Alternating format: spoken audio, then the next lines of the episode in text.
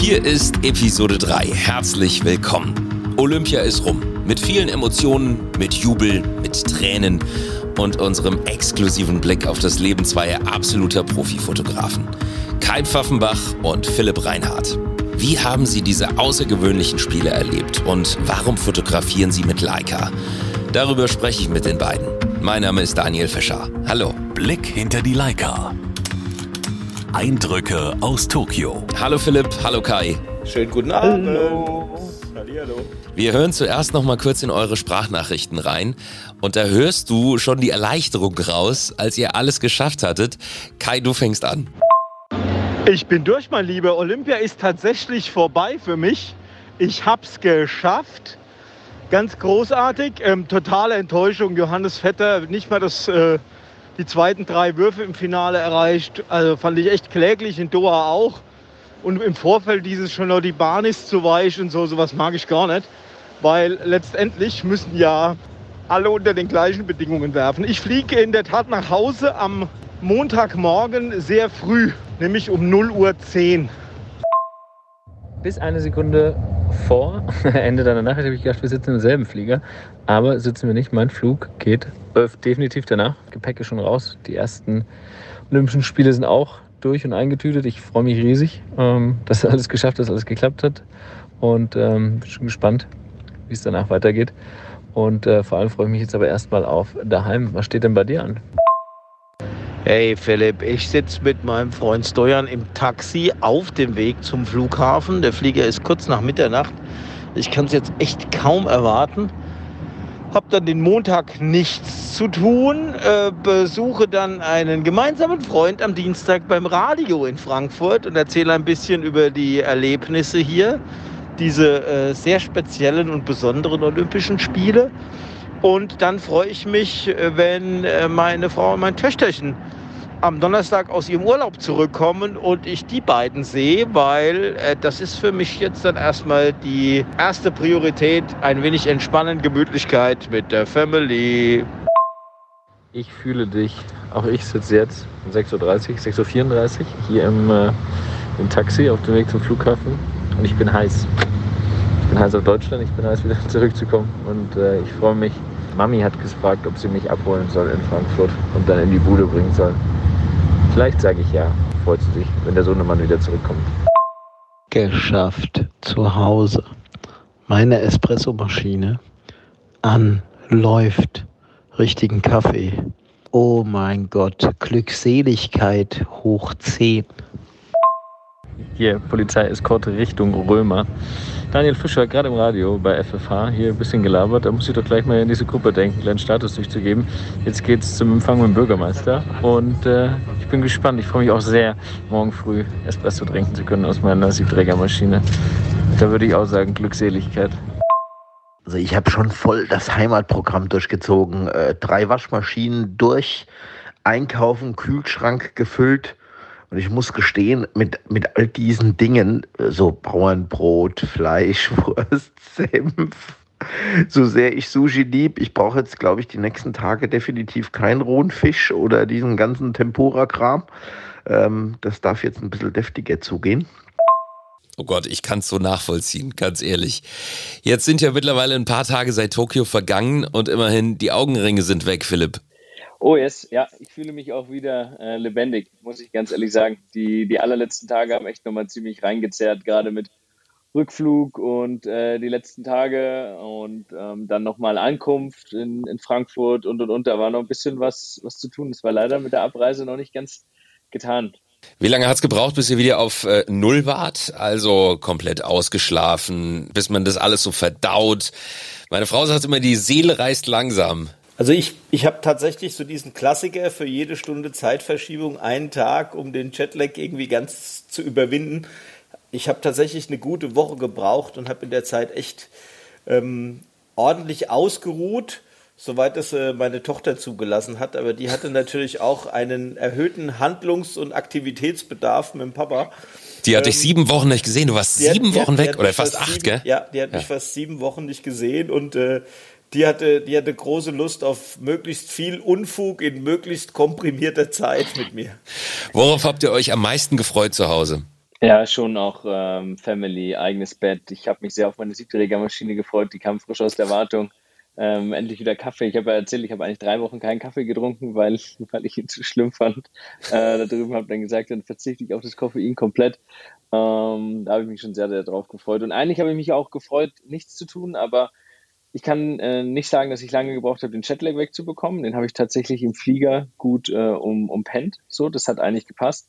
Aber ich habe richtig gemerkt, dass der Körper noch überhaupt oder der Kopf noch gar nichts ähm, verarbeitet hat. Ich habe eigentlich letzte Nacht, jetzt äh, sieben Tage danach oder ja, sieben, acht Tage danach zum ersten Mal eigentlich so durchgepennt, ohne dass ich ganz, ganz viele Sachen hatte, wo ich ähm, wo ich aufgewacht bin und von Sachen geträumt habe. Ich lag hier zum Beispiel neben meinem Mädel im Bett und ich bin nachts aufgestanden und äh, habe gedacht, neben mir liegt noch der Max und bin ganz verstört aufgewacht, weil, weil ich ihn im Arm hatte so und äh, war so halb im Traum und halb wach und habe gedacht, ich muss jetzt noch eine Venue fotografieren, eine Stunde vorm Abflug und eine Medaillenzeremonie und es war zeitlich total eng und ich hatte, ich hatte ganz große Panik und ich habe 20 Minuten gebraucht, um zu verstehen, dass ich daheim bin, dass die Olympischen Spiele vorbei sind und dass die Person in meinem Bett nicht Max heißt. Max war dein Zimmerkollege da, gell? Max war mein Zimmerkollege, mit dem ich da ja. über drei Wochen das, das Zimmer geteilt habe, ja. Ging dir das nicht auch so, Kai? Wir hatten schon mal gesprochen, kurz nachdem du zurückkamst. Also ich hatte, ich hatte das große Glück, dass ich meine, mein Zimmer nicht teilen muss. Ähm und, und, auch nicht aus Versehen irgendjemanden zu Hause dann äh, mit Max oder Moritz angesprochen habe, als ich nachts wach geworden bin. Aber ich, aber ich muss gestehen, ich hatte auch Situationen, ich habe hab die letzten Tage irgendwann so ein Mittagsschläfchen gemacht, weil ich zu müde war und bin tatsächlich aufgewacht und habe gedacht, oh Mist, das ist die Mittagspause, du musst ins Stadion zurück, heute Abend ist noch irgendeine leicht erledige Entscheidung. Bis mir klar wurde, äh, du liegst in deinem eigenen Schlafzimmer und nein, ganz bestimmt musst du nicht in irgendein Stadion, um irgendwas zu fotografieren.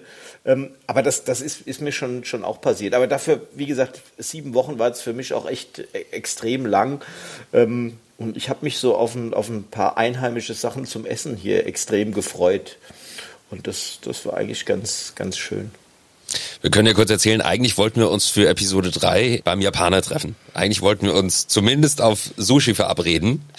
Aber ihr habt dann gesagt, nee, bitte nicht, auf keinen Fall. Also es essen gern, aber dann doch lieber züricher geschnetzeltes ja. oder von mir aus ein, Schnitzel.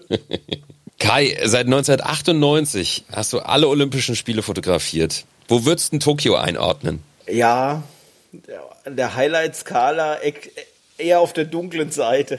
Also die, die, die, die besten Spiele waren für mich Sydney und ähm, London. Einfach so von, von allem, vom Ambiente, vom Arbeiten. Das hat mir am meisten Spaß gemacht. Ähm, ja, Tokio hatte, das war schon schwierig. Ohne Zuschauer, klar, kann man das äh, fotojournalistisch entsprechend beleuchten, aber es ist, die Stimmung ist nicht so gut. Ähm, ich fand die, fand die Arbeitsbedingungen auch äh, deutlich weniger angenehm, als ich das äh, sonst schon erfahren und, und erleben durfte. Von daher sicherlich nicht meine tollsten Spiele als Erlebnis.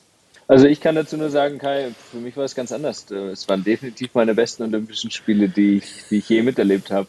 Absolut ein Highlight. Man kann jeden, jeden, der sich über sein erstes Mal, das so gut war, äh, freut, kann man tatsächlich nur beglückwünschen. danke, danke. Aber Philipp, waren die Spiele für dich in Tokio, waren die prägend oder wäre das so hochgegriffen? Nee, prägend waren die schon. Wenn Leute mich fragen, wie ich das alles empfunden habe, ich habe äh, immer so ein bisschen, mir ist nie so ein Wort eingefallen, was es, was es war. Aber Wahnsinn ist eigentlich so das Wort, das es am Ende am besten beschrieben hat irgendwie. Das ist mir vor zwei Tagen zum ersten Mal gekommen, als mich jemand gefragt hat. Man erzählt ja die Geschichten dann auch irgendwie häufig, weil, weil man viele Leute wieder trifft und viele Leute fragen, wie es ist. Und Wahnsinn ist so ein Wort, das ist weder positiv noch negativ und ich glaube, genauso wie ich es beschreiben. Es war ganz, ganz viel positiv all diese tollen Erfahrungen und die Highlights und den Kram, den man fotografiert hat und mit den Bildern, mit denen man nach Hause gekommen ist und den Leuten, denen man damit eine Freude gemacht hat. Und überhaupt sowas miterleben zu dürfen, ist ja auch ein ganz, ganz großes Privileg, für das ich sehr, sehr dankbar bin. Aber es gab eben halt auch den Wahnsinn auf der anderen Seite.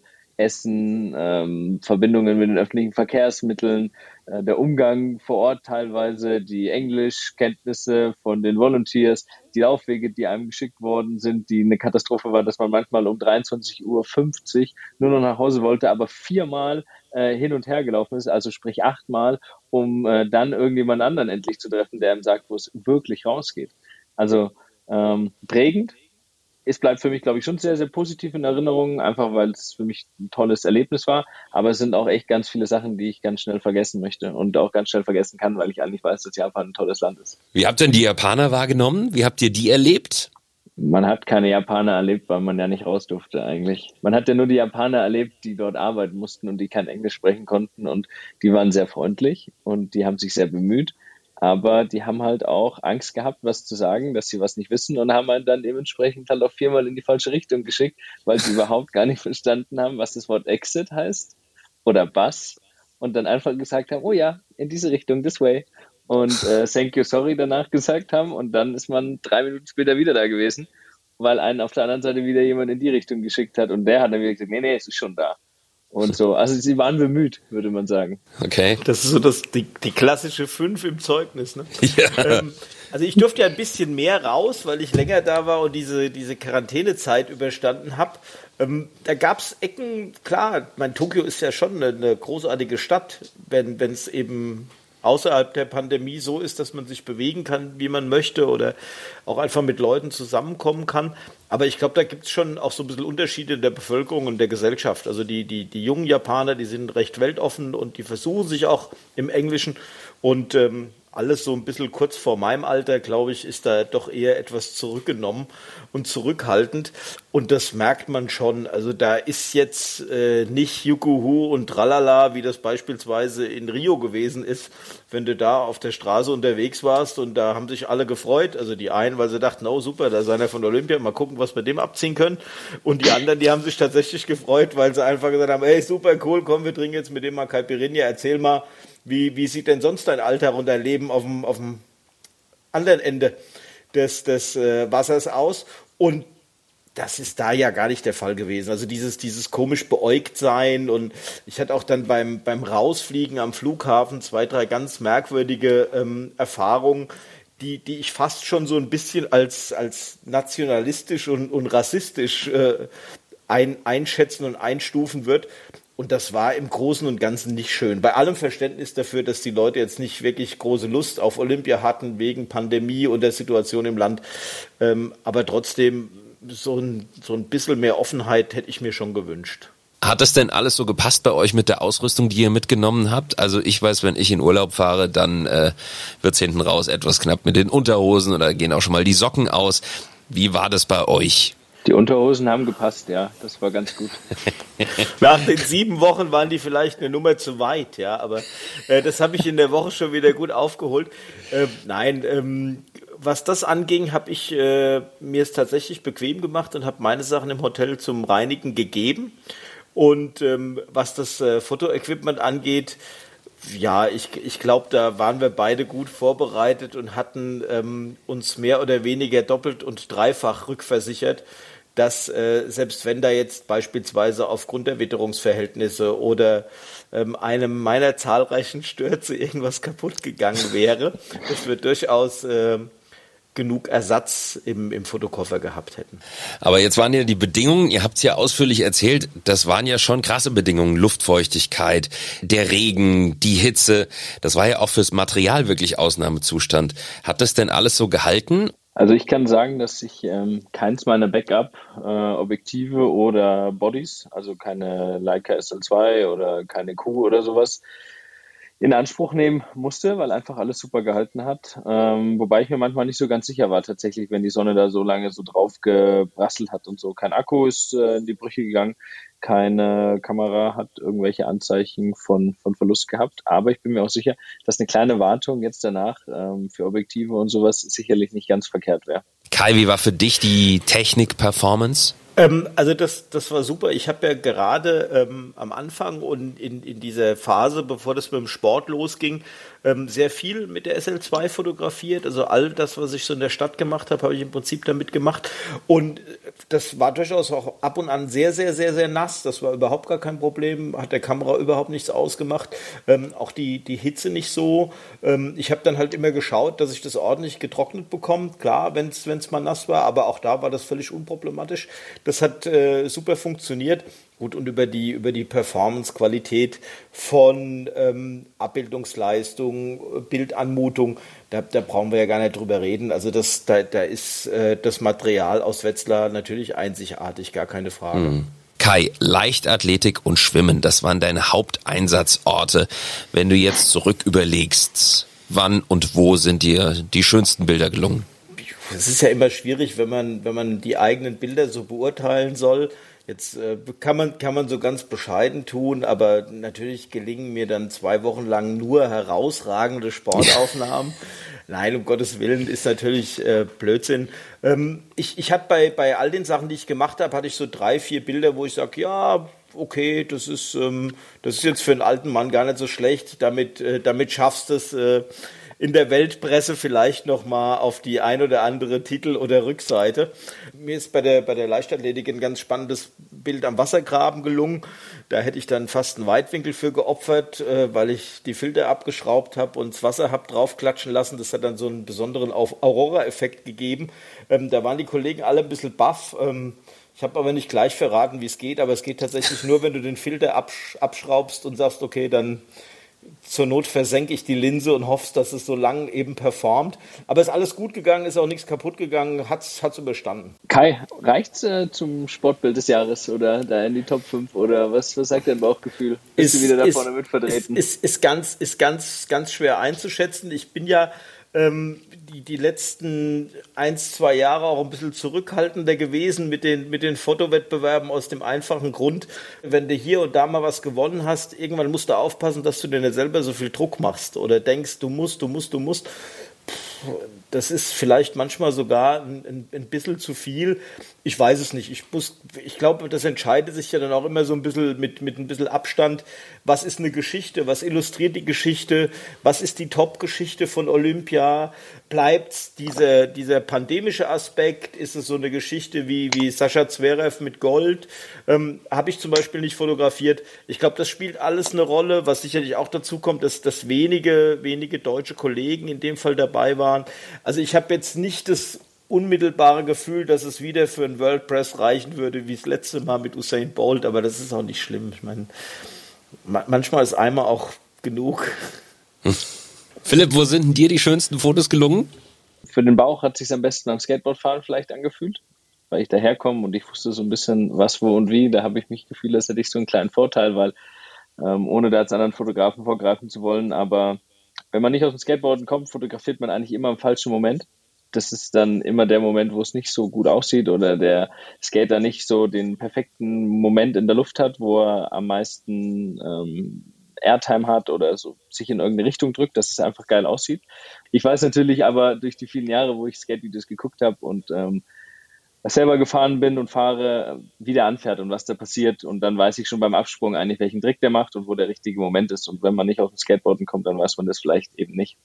Ansonsten hat es mir sehr gut beim Surfen gefallen. In der Leichtathletik ähm, Gold von Malaika beim Weitsprung und äh, beim Zerif Goldmedaille, da war ich ganz nah äh, dabei. Und äh, das hat mir sehr, sehr gut gefallen. Habe früher auch Tennis gespielt und ähm, wusste da so ein bisschen auch Bescheid und sowas. Und das, das hat gut getan, da diese Goldmedaille fotografieren zu dürfen und da dabei zu sein. Wie machten ihr das eigentlich? Guckt ihr anschließend die Fotos nochmal durch? Also Philipp, hast du jetzt nach Olympia, als du Zeit hattest zu Hause, nochmal durchgeguckt, was du fotografiert hast? Bis jetzt leider noch nicht so richtig, weil man kam so an und äh, man hat gedacht, so wie Kai, ich mache jetzt mal drei, vier Tage gar nichts. Aber das, ich, ich kann das nicht von 100 Prozent auf gar nichts. Da werde ich noch nervöser, als wenn ich schon wieder voll in der Arbeit bin. Also habe ich so ein bisschen immer so halb gemacht und äh, habe ein bisschen durch die Bilder durchgeguckt. Ich habe mich vor allem jetzt mit den analogen Bildern, die ich ja schon entwickelt und gescannt habe, auseinandergesetzt. Aber die digitalen, das wird erst ähm, nächste Woche so richtig, richtig losgehen, weil, da kann ich vielleicht ein bisschen vorwegnehmen, die drei anderen Fotografen und ich, die wir da, da waren für Team Deutschland, wir werden ein Buch rausbringen, Bildband. Und äh, Montag, Dienstag ist die heiße Phase. Bis dahin muss die Bildauswahl von jedem mal so weit stehen und dann treffen wir uns und schließen uns 48 Stunden ein und werden in einem, in einem wilden Labor einen wilden Ritt zwischen Fertigpizza und äh, ein paar Pullen Bier vermutlich diesen, diesen Bildband äh, versuchen weitestgehend zu schmieden. Ich, ich glaube, glaub, da komme ich vorbei und mache ein Video von. Oh ja. Kai, du bist herzlich eingeladen. Deine Expertise kann nie schaden. Montag und Dienstag in Berlin. Na, mal gucken, mal gucken, mal gucken, mal gucken. Aber Berlin ist natürlich jetzt nicht die nächste Ecke für mich. Ja, ist richtig. Aber ich freue mich sehr. Ich bin, war auch tatsächlich so der erste Moment, ähm, wo ich so im Bauch und irgendwie im Körper gespürt habe, dass man bei den Olympischen Spielen dabei war. Man hat, man, man schaut noch mal rein, man hat irgendwie mal ein erstes Cover. Wir haben uns für einen Namen entschieden. Es gibt eine Webseite irgendwie für alle, die mal drauf gucken wollen. Äh, tky21.de beziehungsweise tky21.de. Ähm, ein ganz, ein ganz handgemachter, sehr ausgelesener äh, Wein, würde man sagen. Ein, ein ganz feiner Tropfen unter den Besser als One Night in Tokio. ähm, und äh, ja, jetzt, da bin ich jetzt auf jeden Fall gespannt und da wird man spätestens auch nochmal durch alle Bilder gucken und äh, ja, das, das muss sowieso nochmal kommen, sich seine besten Sachen da zusammenzustellen und zu gucken. Das wird kommen im Winter spätestens, wenn es dann kalt wird. Kai, guckst du das anschließend nochmal durch oder wenn es rum ist, ist es rum? Ja, ich habe so ein bisschen was archiviert, aber ganz offen gestanden, wenn es rum ist, ist rum. Dafür mhm. habe ich es auch schon oft genug gemacht. Ähm, natürlich habe ich, hab ich so einen so Eindruck, dadurch, dass ich meine Bilder ja nicht selber weiterverarbeite, sondern direkt aus der Kamera quasi schicke und, und ein Bildredakteur sich um den Rest kümmert, sprich um, um den letzten Bildschnitt, Feinschliff und eine entsprechende Bildinformation drunter schreibt, ist das natürlich auch eine andere Geschichte. Ich muss, muss dann eben nicht mehr am Computer sitzen und sagen, okay, das ist heute meine Tagesauswahl, sondern ich äh, schaue mir bei Reuters im Archiv an, was ist alles so gelaufen und dann mache ich vielleicht noch so ein Best-of für, für die sozialen Medien. Ähm, ansonsten muss ich jetzt aber nicht nochmal alles, alles durchforsten. Ich muss es also nicht mehr so editieren wie, wie Philipp und die Jungs. Ähm, da habe ich sicherlich einen Vorteil, beziehungsweise äh, bin froh, weil ich habe mich allen Ernstes jetzt die letzten Tage nach, nach meiner Rückkehr noch nicht sehr mit meinen Kameras und dem Equipment auseinandergesetzt. Ich habe tatsächlich hier die zwei großen Koffer mehr oder weniger unausgepackt stehen. Wir haben in der letzten Episode darüber gesprochen. Philipp, du fotografierst ausschließlich mit Leica. Kai, du unter anderem. Da gibt es zu Recht die Frage, warum fotografierst du, wenn du für Reuters fotografierst, nicht auch mit Leica? Warum ist es so? Warum nimmst du da eine andere Marke oder andere Marken? Also es, die, der Grund ist ganz einfach. Es geht um die Konnektivität. Und zwar brauche ich eine direkte, quasi ein, Ethernet-Stecker, Kabelport an, an meinen Kameras die ich jetzt zum Beispiel in Tokio direkt per Kabel entweder an einem, an einem Arbeitsplatz, da gab es in den Stadien oder in der Schwimmhalle gab es eben äh, LAN-Ports zum, zum Anstecken oder ich hatte ein 5G-Modem, das ich verkabeln konnte, damit die Bilder direkt aus der Kamera geschickt werden können. Das ist, ähm, also Connectivity ist eine, eines meiner Hauptissues. Das ist auch keine Option zu sagen, man geht dann über eine App, übers Tablet oder übers Handy, weil dafür passiert zu viel und dafür muss ich zu viele Sachen gleichzeitig verfolgen. Deshalb ähm, ist das dem Workflow in der, in der Agentur geschuldet, dass ich äh, da mit was anderem arbeiten muss wenn ich meine Sachen, zum Beispiel, wenn ich in der Stadt unterwegs bin und ich habe keinen Zeitdruck, dann habe ich ja eben schon mal erzählt, eigentlich komplett alles mit, mit der SL2 fotografiert. Warum benutzt du dann die Leica? Also ich fotografiere unglaublich gern mit Leica. Zum einen, weil die Kameras ein bisschen weniger auffällig sind als die großen digitalen Spiegelreflexkameras. Das heißt, ich bin nicht gleich als Profifotograf unmittelbar erkennbar.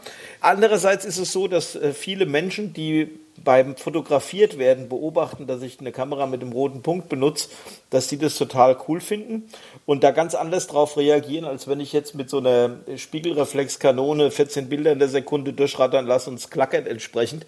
Also die, die Resonanz darauf ist immer eine angenehme positive. Oftmals ist man dann auch in der Situation, dass man den Leuten eben erklären muss, oh ja, Leica und so dieses traditionelle. Ich erkläre ihnen dann ganz gern, dass ich die Kameras gern benutze, weil ich die, die Bildanmutung sehr gerne mag die Bilder sehen einfach äh, anders aus.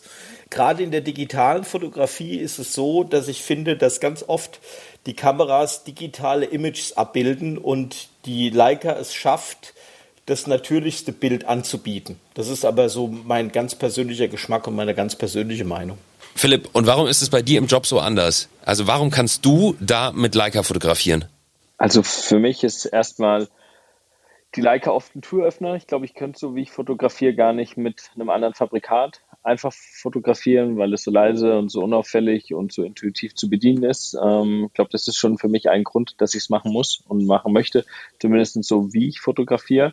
Und ähm, die anderen Sachen sind halt vielleicht bei mir auch ein bisschen entspannter. Ne? Ich bin jetzt nicht im Kampf mit anderen Agenturen, wo es darum geht, das Bild des 100-Meter-Läufers irgendwo als allerersten online zu haben, weil man nur dann viele davon verkauft. Klar, unsere Bilder sind auch schnell online oder auch meine, ähm, aber bei mir steckt ja ein anderer Prozess dahinter. Ich habe, äh, bei mir gehen die Bilder ja nochmal durch einen eigenen Edit. Ich bearbeite ja alle Bilder, zuvor ich die raussende und so.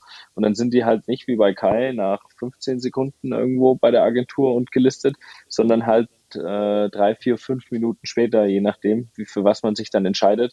Und ich decke ja auch irgendwie eine ganz andere Geschichte ab. Ne? Bei mir geht's ja auch noch viel um das Ganze drumherum und äh, ich kann mich ein bisschen mehr auch mal auf einen Sportler oder auch auf eine Nation in dem Fall konzentrieren.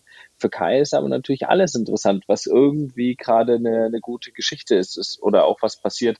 Und ähm, von dem her kann ich immer gucken, dass ich mir auch mal einen Moment rausnehme, halt die Bilder zu bearbeiten und rauszusenden ähm, und kann auch mal riskieren, den Moment im blödsten Fall zu verpassen, was nicht optimal ist. Ähm, aber was nie halt für mich die komplette Geschichte, die ich erzählen will, koste. Das ist, glaube ich, einfach dieser, mhm. dieser Grund, warum und was und wie. Also ich habe keine keinerlei anderen Einschränkungen, die ich habe dadurch, dass ich die Bilder bearbeite. Ich schieße die ja auch anders als Kai direkt in RAW ähm, und nicht auch oder nur in JPEG. Ähm, habe keine Probleme mit dem Autofokus, was mir Leute immer wieder sagen, dass es nicht reichen würde. Ich habe dieses Jahr die Europameisterschaften danach, wie gesagt, jetzt war ich in Tokio und ich hatte, hatte keine Probleme mit dem Autofokus, mit keinem Objektiv, wo man gesagt hat, ach scheiße, cool, dass du den Moment hast, aber er ist unscharf. Das, das hatte ich einfach nicht. Ähm, und es hat einfach, für mich ist es ein ganz, ganz rundes Paket, ne? Optisch, vom Design, von dem, was rauskommt, darüber braucht man nicht reden, von der Bildwirkung, von dieser Anmutung, von dieser Dreidimensionalität und was Kai gesagt hat, von dieser Natürlichkeit, diesen Charakter, der da in den Bildern drin steckt, das ist einfach einmalig und ähm, ich bin da mehr als happy und denke nicht darüber nach. Und genau, das ist auch noch ein großer Vorteil. Ich denke nicht ständig über die Technik nach, was und wie und ähm, was noch besser werden könnte, sondern ich habe da meine Modelle, die ich habe und wenn da was Neues rauskommt, dann gucke ich, ob das für mich Sinn macht oder nicht. Und äh, sonst denke ich zwischendrin nicht darüber nach, mein System zu wechseln oder auf einen anderen Typen des Herstellers umzusteigen oder oder oder. Da ist ja so ein, ist ja so ein Hobby unter Fotografen über die Technik zu meckern und zu gucken, was noch alles an der Kamera passieren könnte und was man da noch reinschrauben könnte, dass die Bilder endlich gut werden. Mhm. Und äh, das ist für mich einfach kein Thema. Ich mache mir Gedanken über die Idee und äh, weniger um die die Technik dann, weil die ist einfach, die ist einfach super, die ich dann in den Händen habe.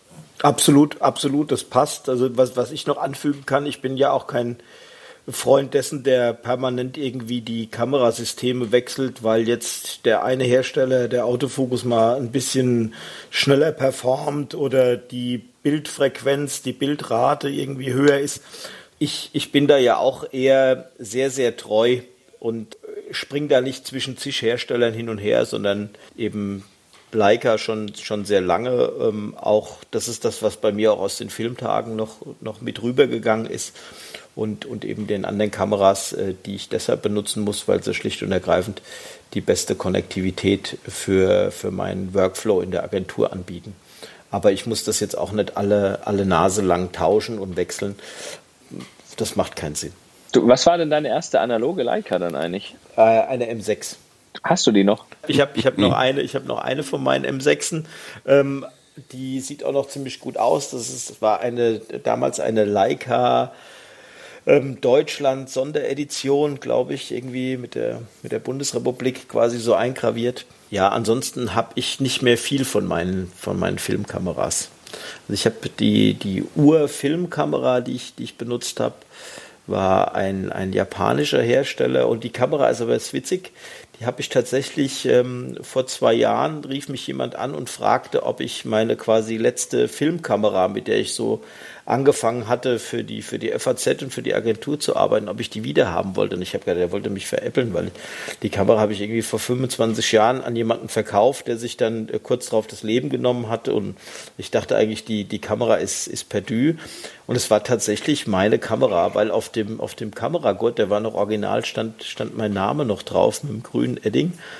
Ähm, und der junge Mann, ganz herrlich, wir haben uns, haben uns dann auch angefreundet. Ähm, der lernt gerade in einem Fotofachhandel und der hat die Kamera dann ganz fein zurechtgemacht und hat sie mir zurückgebracht und hat sie quasi mir zurückgegeben gegen ein, ein signiertes Foto von, von Usain Bolt. Geil, richtig geile Geschichte. Cool. Benutzt du die noch? Nein. Äh, der hat mir auch ein paar Filme dazu geschenkt. Die, sind, die liegen im Kühlschrank tatsächlich. Ähm, Schwarz-Weiß und Farbe. Aber das Einzige, was ich tatsächlich analog sehr, sehr gerne benutze, ist meine Leica Sofort, die also Sofortbilder macht. Ähm, Habe ich total gern, äh, wenn meine Tochter mir die Kamera lässt. cool. Aber ich, ich benutze sonst, also ich habe das, das Labor quasi, könnte ich bei meinen Eltern im Keller auch wieder reaktivieren. Die Sachen sind, sind zum Großteil noch da, aber ich habe der analogen Zeit den Rücken gekehrt. Philipp, jetzt ist das SL-System von Leica ja noch relativ neu. Bist du denn mit den Linsen, die bisher auf dem Markt sind, kommst du damit klar? Ja, da habe ich mir eigentlich noch nie Gedanken gemacht, muss ich sagen. Alles, was ich so brauche, ist vorhanden. Es gibt ja auch alle möglichen Festbrennweiten und Zooms. Also ich glaube von 16 mm bis 280 bietet eigentlich alles äh, Leica an. Ich benutze da hauptsächlich das 50 mm 2.0 und das 90-280, aber ich habe auch das 24-70 mit einer Offenblende von 2.8 in meinem Kofferchen als als Backup für alle anderen Kameras. Und ähm, wenn das nicht reicht, gibt es ja diese L-Mount-Allianz aus Sigma und Co., die sich da zusammengeschlossen haben. Und äh, die liefern Brennweiten in allen möglichen Formen an und sowas. Also da ist es wirklich eigentlich, da, da gibt es keine, keine Grenzen, um da was zu finden, was man sucht. Und äh, ansonsten gibt es ja auch noch die Möglichkeit, ganz normal alle anderen möglichen Objektive über so elektronische Adapter anzuschließen. Ne? Die analogen kriegst du ja sowieso ran, das sind ja, das sind ja nur so Metallkasten, die aus der Fräse rauskommen, aber ähm, auch für all die anderen äh, Objektivhersteller gibt's ja schöne, schöne Adapter, die man da gut benutzen kann mit Autofokusunterstützung. Also da habe ich mir noch nie Gedanken gemacht, ob da irgendwie was, was zu wenig ist und zu viel gibt's eigentlich immer. Ne?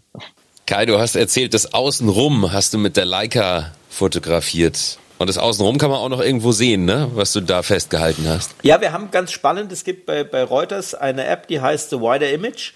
Und da haben meine Kollegin und ich quasi das, was wir sonst so im normalen Arbeitsalltag, wenn wir in Deutschland unterwegs wären, vielleicht auf Instagram posten oder so, das haben wir quasi für eine Geschichte nebenher. The Quirky Moments wird das so genannt oder on the sidelines, also so quasi außerhalb der Games ist eine, ist eine sehr, sehr spannende und witzige Fotosammlung. Gibt es also gibt's für, für die verschiedensten äh, Plattformen. Als App heißt The Wider Image, kann man sich anschauen. Würde ich mal sagen, ist ähm, fotojournalistische Street Photography par excellence. Ihr beiden, wenn wir mal einen Strich jetzt drunter machen, was ist euch von Tokio am eindrucksvollsten hängen geblieben, Philipp? Boah, dass ich da zuerst dran musste, das war ja wieder klar. Ich hatte gar keine Zeit mehr, Gedanken für diese Fangfrage zu machen. Aber wenn ich zurückdenke, sind es ganz viele sehr positive ähm, Sachen tatsächlich. Die negativen vergisst man ja schon irgendwie sehr, sehr schnell. Ich muss für mich selber sagen, ich habe sehr, sehr viel gelernt, wie man sich ähm, auch vor Ort nochmal organisieren muss. Das ist ja doch nochmal ganz, ganz anders als in Anführungszeichen nur Fußball an einem Tag zu fotografieren und zwei Tage später nur ein Basketballspiel. Ähm, so drei, vier Sportstätten am Tag ist schon was ganz anderes. Mir bleibt auf jeden Fall hängen, dass die Tage zu kurz waren. ich hätte eigentlich überall, wäre ich gerne eine Stunde früher geblieben äh, oder eine frühe, Stunde früher gewesen, um sich die Sportstätte ein bisschen besser anzuschauen und zu gucken, was, wo und wie. Aber insgesamt bleiben mir eine, eine, eine ganz kleine Festplatte mit ganz, ganz vielen Bildern zurück, die die ganz, ganz, ganz, ganz besondere Erinnerungen sind. Und ähm, ich freue mich einfach sehr, die jetzt noch einmal weiterverarbeiten zu dürfen, dass die nicht nur irgendwo in einem Archiv bleiben oder ich für mich ein kleines Buch mache, sondern dass man mehr als Social Media und Co. damit macht und, und äh, die eben in dieses Buch reinbringt und ähm, sich das am Ende in ins Regal stellen kann und da dann nochmal drüber schauen kann. Und so wird man nochmal einen ganz, ganz anderen Bezug zu den Sachen bekommen, weil ich ja auch viel versucht habe, neben den Spielen zu fotografieren. Also was war denn in den Katakomben im, im Leichtathletikstadion? Was war denn so da dahinter? Wie sah das aus, wenn da die ganzen Geräte aufgebaut worden sind für die nächsten Events und die dann da rausgefahren worden sind oder als die Leute panisch am letzten Abend alles abgerissen haben, um für die Abschiedsfeier die Sachen vorzubereiten und sowas. Da habe ich ja schon auch immer geguckt, auch solche Sachen noch zu fotografieren und ähm, auch die Sachen bleiben zurück, die man gerne noch erzählen möchte und die man gern zeigen möchte. Und sonst einfach, glaube ich, ein ganz ganz, ganz grundpositives Gefühl, dass ich, dass ich mich sehr freue, da einen Haken drunter gesetzt zu haben unter dieses Event und dass einfach alles geklappt hat, man gesund war und äh, sich nicht noch drei Tage vor Abflug mit irgendeinem Coronavirus infiziert hat und bei Ankunft erfahren hat, dass man jetzt positiv ist und äh, man dann kurz vor knapp äh, in irgendein Quarantänehotel durfte, weil das war tatsächlich eigentlich meine aller, allergrößte Angst, dass man da ankommt und sich irgendwo kurz vor knapp eingefangen hat, ob es ein Flieger war oder irgendwo davor, aber das war so meine allergrößte Angst. Kai, dein Fazit? Ja, Corona, Corona erfolgreich äh, abgewandt. Das war ja sicherlich nicht einfach, aber da hatte ich natürlich gutes Training mit den ganzen Jobs, die ich vorher gemacht habe. Ähm, dafür hatte ich mehr blaue Flecken und ja, geschundene Muskeln, ob, ob meiner äh, ja, körperlichen Malessen, aber das ist dem Alter geschuldet, haben wir ja schon festgestellt. Tatsächlich ist so, dass, dass in dem Fall dieser Spruch nach den Spielen ist vor den Spielen eine ganz andere Bedeutung kriegt, weil wir in weniger als fünf Monaten Richtung Beijing aufbrechen, um dort Olympische Winterspiele zu fotografieren. Und ähm, das gab es so in der Abfolge auch noch nicht, ist total spannend.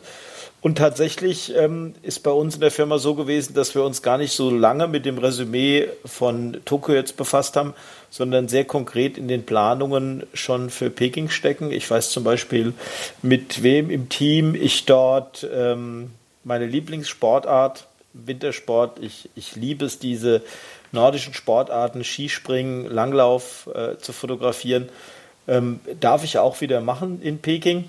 Und interessanterweise geht da jetzt tatsächlich die, die Vorbereitung schon in die heiße Phase. Ich weiß also schon, wann ich fliege und wie das da ablaufen wird.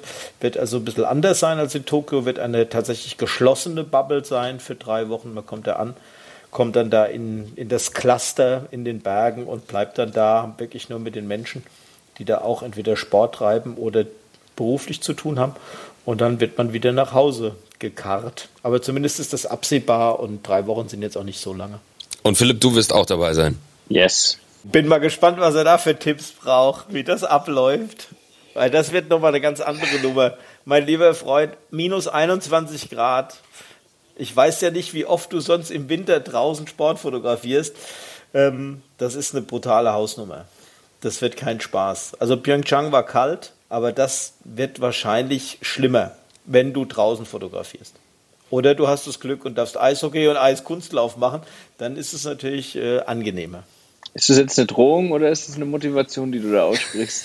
Ich kenne mich mit Eiskunstlauf nicht so gut aus. Ich bin ein ganz miserabler Schlittschuh- und Rollschuhläufer. Von daher äh, möchte ich mich jeder Bemerkung enthalten, weil das wäre alles äh, Quatsch, weil ich kann es überhaupt nicht. Null. Dann haben wir doch auch schon wieder einen Treffpunkt. Philipp, Kai, vielen Dank. Es hat Spaß gemacht. Ja, ganz überraschend, ne? Mit euch beiden. Also, wir, wir, sind, wir sind ja auch so todernste Typen und jedem, ja. jedem Spaß total abgeneigt. Deshalb konnte das ja eigentlich von Anfang an nichts werden. Aber ich finde, wir haben das sehr seriös auch durchgezogen, muss man auch mal sagen.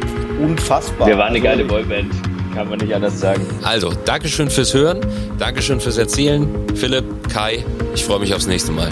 Danke, Daniel. Ciao. Domo arigato, ayaku gozaimasu. arigato gozaimasu. Blick hinter die Leica. Eindrücke aus Tokio.